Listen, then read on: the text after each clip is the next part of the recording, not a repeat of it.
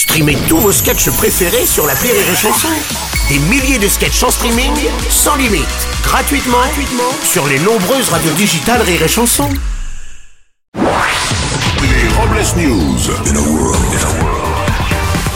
Bonjour, vous êtes sur Rire et Chanson, je suis Bruno Robles, rédacteur en chef des Robles News, et à l'occasion de Pâques du magazine La Boîte à Chocolat, pour ceux qui aiment taper dedans. Bonjour, je suis Aurélie Philippon et avant, je croyais au prince charmant. Mais ça, c'était avant. Maintenant, je crois au verre de crément. Les Robles News. L'info du jour est photoshopée. Dénouement de l'affaire qui a provoqué beaucoup de critiques, aussi bien dans le gouvernement que chez les lecteurs, la sortie hier du magazine Playboy avec en couverture la secrétaire d'État Marlène Et Schiappa. c'est un événement pour le magazine Playboy qui a mis pour la première fois en couverture une dinde au lieu d'une poule. Une info reloutre. À Saint-Jean-de-Luz, un passage piéton a été mis en place pour protéger la circulation de la circulation les loutres. Et oui, son objectif est de permettre aux petits mammifères de traverser la route la nuit. Un système de miroir reflète les phares des voitures, aveuglant les petits mammifères et les empêchant de traverser. Et Oui, la mairie de Saint-Jean-de-Luz étudie la même idée pour les rugbymen bourrés les soirs de feria. Une info dès loin. Oui, Alain Delon vend sa collection de dessins estimée à 5 millions d'euros. Il a déclaré, euh, il y en a qui s'achètent des voitures ou qui vont aux putes. Eh ben, moi, je préfère les tableaux.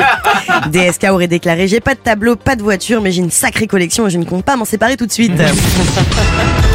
Une information, une information Da Vinci Code. Cet été, pour les grands départs en vacances, Vinci Autoroute met à disposition des bibliothèques éphémères sur les aires d'autoroute à travers toute la France. Nous vous proposons aujourd'hui une sélection de trois livres essentiels à lire sur l'autoroute.